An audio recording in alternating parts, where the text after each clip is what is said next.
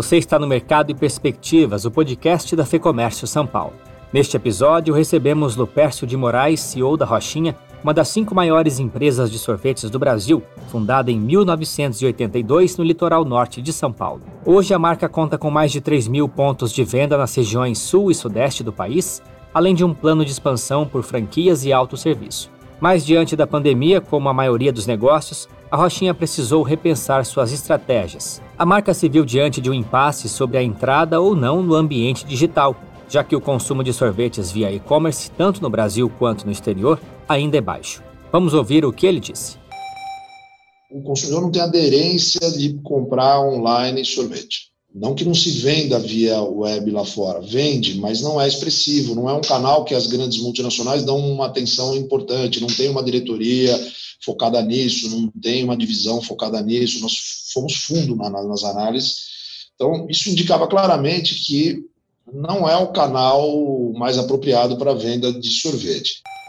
Então, no final, assim, a conclusão que a gente teve é que, é, diferente de outros segmentos que precisaram ir para sobreviver, nós quase fomos e, e íamos cometer um erro, porque íamos fazer um investimento importante numa hora onde não, não é, toda a economia de caixa se fez necessária e ainda está se fazendo, porque não acabou ainda o rescaldo da pandemia, né? O Lupércio faz ainda uma análise do ambiente macroeconômico, fala sobre os efeitos da alta de preços nos negócios e os planos da marca para o segundo semestre. Vamos então à conversa com Lupércio de Moraes, CEO da Rochinha, em mais um episódio do Mercado e Perspectivas.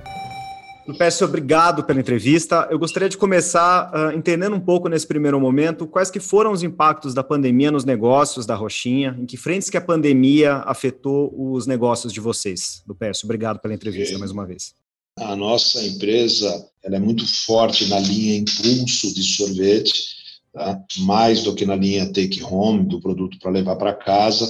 Então a gente sofreu mais, porque os canais de impulso foram os canais mais afetados, né? que é o, o, o out of home, né? que é os varejos de consumo fora do lar, é, foram os mais afetados. Toda a cadeia de restaurantes, bares, as nossas, a nossa rede de franquias sofreu todo esse processo de fechamento, as praias, onde nós somos muito fortes, também passou por vários processos de fechamento nos últimos 18 meses, e o autosserviço, que não foi afetado, pelo contrário, que teve um aumento de demanda, representa no nosso negócio aí mais ou menos uns 35%. Então, a nossa empresa, que é uma empresa que atua no canal mais rentável do sorvete, que é o Impulso, nesse caso foi muito mais afetada do que as empresas que atuam mais fortemente nos, nos canais menos rentáveis, que é o out of home, que é que é o que é o take home, que, que é o consumo para levar para casa, que normalmente se compra no autosserviço, no supermercado. Então, para a gente foi bastante duro, está sendo bastante duro passar por esse processo. Né? Nós tivemos só na nossa cadeia de distribuição na, na, na, Grande São Paulo, mais de 700 restaurantes que fecharam, que eram nossos clientes. Né? A estimativa do setor é de um fechamento na casa dos 40 mil só no estado de São Paulo. Então, um negócio é, dramático. Né? Nós conseguimos um, um feito bastante interessante, nós nos organizamos muito rápido, eu diria que nos primeiros três meses aí da, da, da pandemia do ano passado, que praticamente fechou tudo, né? Nós fomos para home office forçadamente, ninguém estava preparado para isso, nós não tínhamos ainda um formato de home office na nossa empresa, o RH estava trazendo esse assunto para discussão, imagino que a maioria das empresas viveu isso, né? É, esse assunto era um assunto que não, tinha urgência na nossa pauta e, obviamente, tivemos que, como todo mundo, né, é, sair para o home office a toque de caixa eu diria que nesse aspecto a gente se adaptou muito rápido, é, foi tranquilo, a gente providenciou notebooks para quem tinha estação física muito rapidamente, é, é, formatamos uma, uma reunião de líderes toda segunda e quinta às oito da manhã, durante toda, até setembro foi dessa forma, que acabou ficando uma reunião toda segunda-feira, que está sendo muito legal, que aproximou todos os líderes das filiais, é, melhorou a integração é, muito da empresa. Quer dizer, esse foi o primeiro legado interessante. Quer dizer, a gente desenvolveu uma prática de comunicação para aquela emergência, que depois virou cultura. Toda segunda-feira já a, a, todos os líderes da empresa se conectam, são umas 25 pessoas, se conectam comigo e a gente tem uma reunião de 30 minutos e é a pauta da semana. Assim, normalmente eu levo, peço para os líderes é, apresentar os projetos que estão em andamento, alguns problemas que estão em vista, alguma coisa que venha afetar a cadeia como um todo, ou alguma, alguma boa notícia que tenham a trazer. E a gente tem tido a disciplina de fazer sempre em 30 minutos, e isso foi a primeira boa prática interessante. Depois, a gente se adaptou no home office, criamos uma política, esperamos passar o, pior fase, vamos dizer que pior fase, sei lá, a gente nem sabe mais qual é a pior fase, mas é, esperamos passar aquele susto, vamos dizer assim, né? E aí, quando entrou na faixa, nós estamos aqui na capital, e quando entrou na faixa verde, lá na época, se não me engano, foi agosto, setembro, aí nós retornamos trabalho presencial 50% em escala, 50% uma semana, 50% a outra semana sinalizamos todo o escritório, a fábrica, na nossa fábrica os escritórios tem pouca gente nos escritórios e são, é bem amplo o espaço, então lá teve, não teve problema nenhum. Mas o, e os escritórios regionais são pequenos também, a área administrativa é pequena, também não teve problema. Aqui em São Paulo, onde é a sede, a gente sinalizou, criou uma campanha de conscientização, treinamento e tal, e aí voltamos ao trabalho presencial. Depois veio janeiro de novo o problema aí da segunda onda e paramos três meses de novo, aí, mas aí a gente já estava no home office super bem, funcionando bem, assim, estava legal.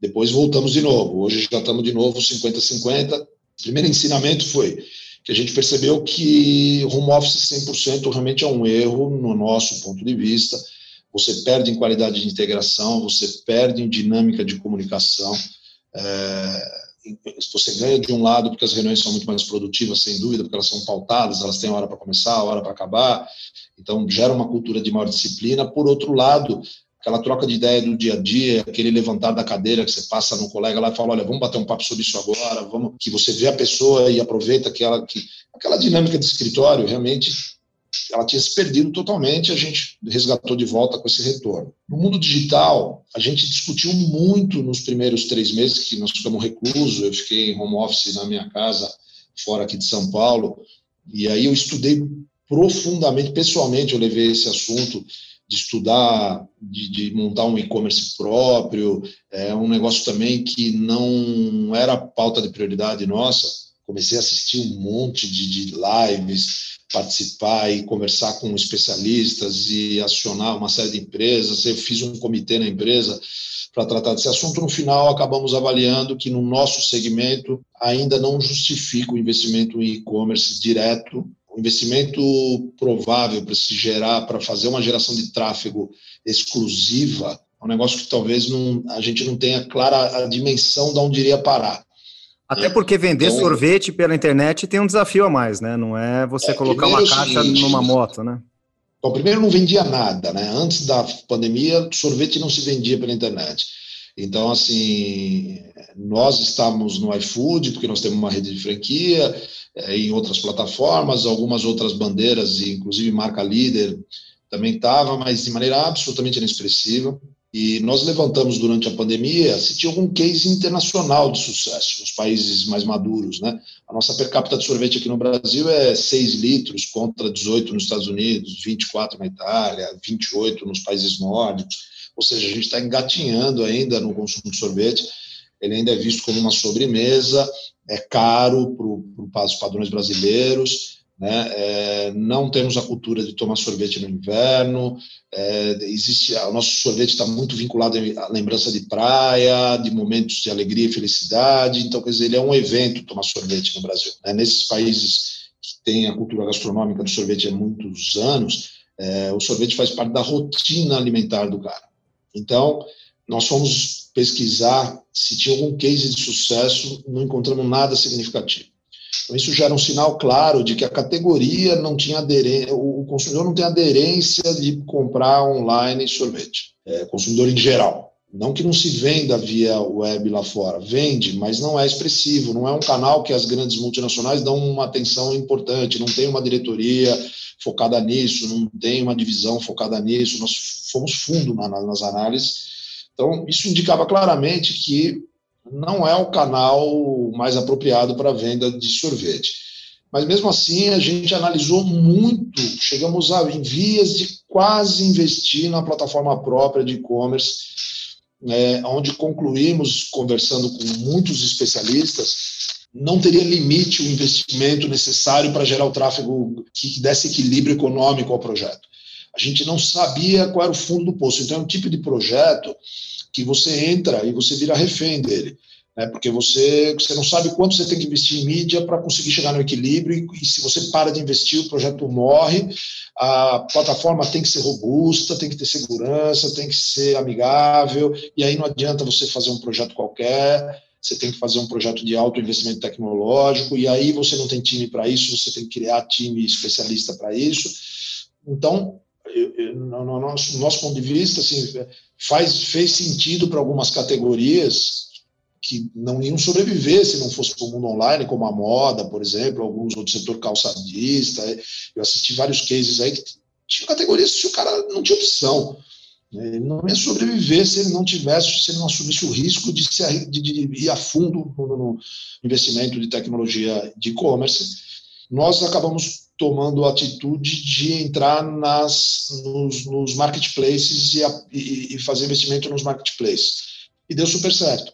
Como nós temos uma rede de franquia, deu super certo, foi que salvou a rede. Nós tivemos momentos assim do consumo online é, chegar a 80% do, do faturamento das lojas mas num volume absoluto ainda muito baixo para sustentar a indústria.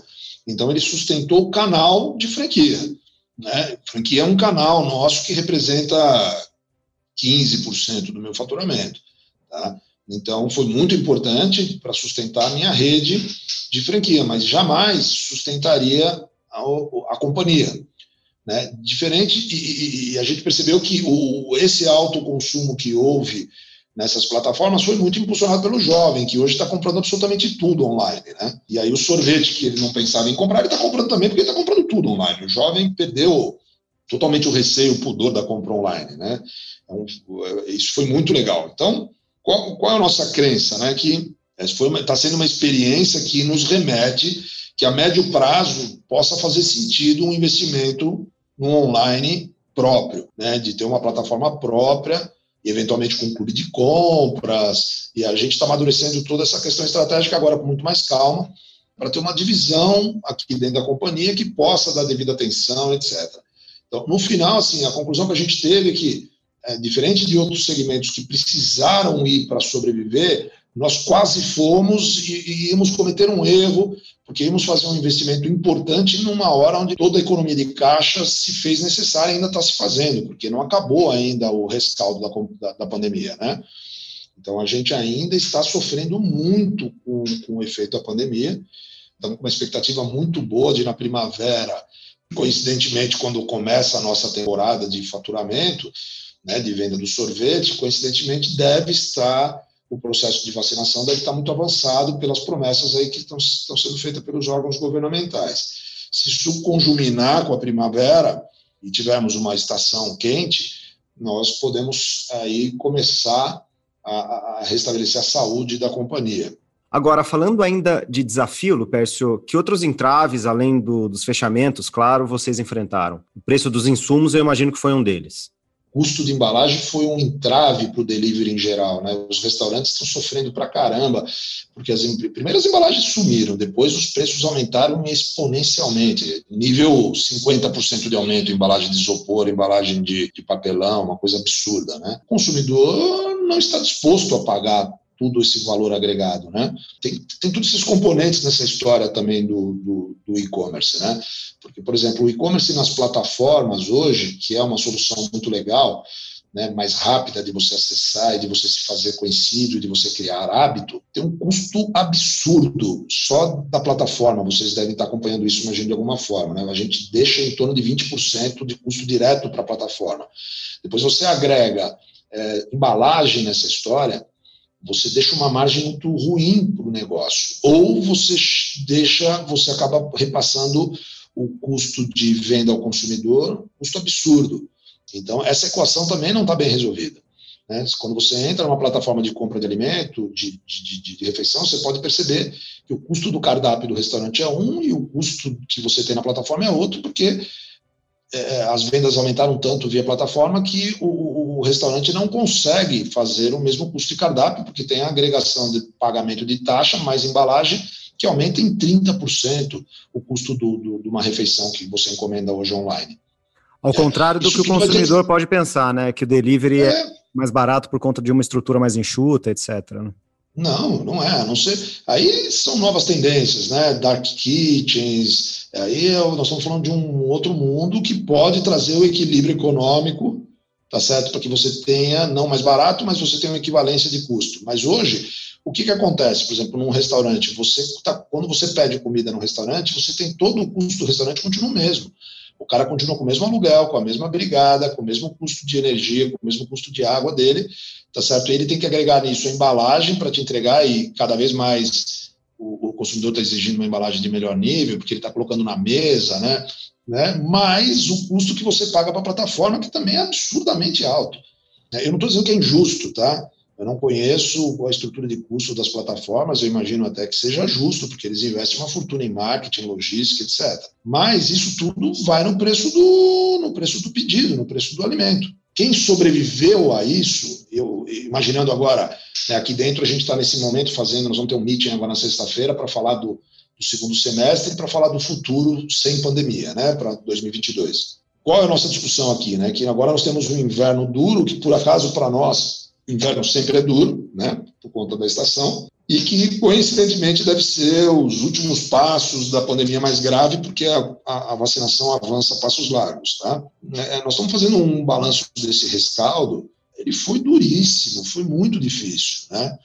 É, quem sobreviveu vai ter que agora se replanejar para ingressar no mundo online é, de uma maneira mais estruturada e mais econômica, porque senão você você carrega uma, uma estrutura de custo que o consumidor não tem como, como pagar. O consumidor também está machucado, né? Você não tem a dúvida que nesse semestre agora, nessa virada, os aumentos vão vir. As conversas com os supermercados, ontem eu tive uma reunião com uma das maiores redes de supermercado, todos os fornecedores estão pressionando aumento. Todos. As redes estão tentando segurar, não permitir que passe de dois dígitos, etc., mas eles não vão conseguir segurar. Porque o aumento de matéria-prima e embalagem está proibitivo. Então, você compra, eu compro embalagem, embalagem por exemplo, flexível para embalagem de picolé, e o que, as gráficas alegam? Que a matéria-prima vem da Braskem e o aumento veio por decreto, e eles não têm o que fazer. Então, assim, isso vai afetar o consumo. E os salários não vão se reajustar baseado nesses índices. Obviamente, você vai reajustar baseado nas negociações sindicais, que hoje, obviamente, tem muito menos força, né, pela nova pela, pela, pela reforma trabalhista aí. Então, é, é, é eu imagino que a gente vai ter é, aumentos, ajustes salariais na casa aí, talvez, não vi, nossos decídios não chegaram ainda, mas eu imagino que vai ser de 5% a 7%, que não vai repor, em hipótese alguma, o efeito inflacionário que vai se ter no consumo. Então, isso vai ter um achatamento de renda complexo. Você imagina a cadeia do online vai ter que se ajustar para conseguir ter custos menores, porque senão o consumo vai baixar, não vai ter jeito. Agora, é... Lupércio, a, a, pandemia, ela, de certa forma, catalisou também o empreendedorismo. Vocês que trabalham com franquias, se não me engano, são 23 franquias hoje. O brasileiro que, porventura, está desempregado, mudou o rumo da carreira dele, tende a empreender? Isso é uma oportunidade para vocês, de certa forma? Sem dúvida nenhuma. Esse canal, a gente imagina que vai crescer tá? já está crescendo, a gente continuou abrindo lojas na pandemia, então são as pessoas que querem, primeiro os juros estavam muito baixos, né? Então, o mercado financeiro não estava convidativo, então as pessoas que tinham dinheiro guardado, elas estavam optando para colocar na, na, na, na, atividade produtiva, e depois vai, vai, vai haver, agora eu diria que vai ter uma inversão, vai ter um downsizing que vai provocar uma reflexão. Isso acontece toda vez que existe um, uma crise, eu sou gestor de franquia há muitos anos, quase todas as empresas que eu geri tinha o canal franquia. Eu peguei crises de 25 anos atrás, tudo, quase todas essas últimas crises dos últimos 25 anos eu estava eu no canal franquia de alguma forma. Todos os grandes downsizes traz aumento da franquia, porque muitas vezes o executivo já não quer mais continuar na atividade executiva e é uma oportunidade dele, quando ele é demitido, ele, ele pega a sua verba rescisória e investe em franquia. Eu acredito que isso vai acontecer de novo, sem dúvida. Só não aconteceu em volume durante a pandemia porque os negócios do varejo não estavam bem. Então o cara também fica receoso de colocar dinheiro no momento que ele vai abrir uma loja e, e, e vai ficar as moscas, né? Vai ficar com um faturamento muito aquém do projetado, né? Vai abrir uma loja fechada. Que, né? É, ou pegar uma loja fechada. Nós tivemos um caso, pô, nós tivemos um franqueado que inaugurou na frente de uma escola espetacular. Ele mora no bairro, conhece profundamente o bairro, conseguiu um ponto na portão principal da escola, uma sorveteria bacana, com uma escola super bacana, 5 mil alunos. A escola não abriu até agora. Né? Então, assim, é, é, não é fácil encorajar o empresário a ir para o varejo num momento desse. Né? Aí, quando a gente fala em franquia de varejo, que é o meu caso. Né? Então, mas eu percebo que a procura está grande. Então, assim, as pessoas estão esperando as coisas se acalmarem para fazer seus investimentos. Obviamente que agora os juros estão aumentando de novo, então as oportunidades de investimento de prazo fixo melhoram um pouco, né? Então, eu acho que as razões pelo investimento em franquia agora vão ser outras. Vai ser a razão do downsize mesmo. Vai ser impulsionado pelo downsize.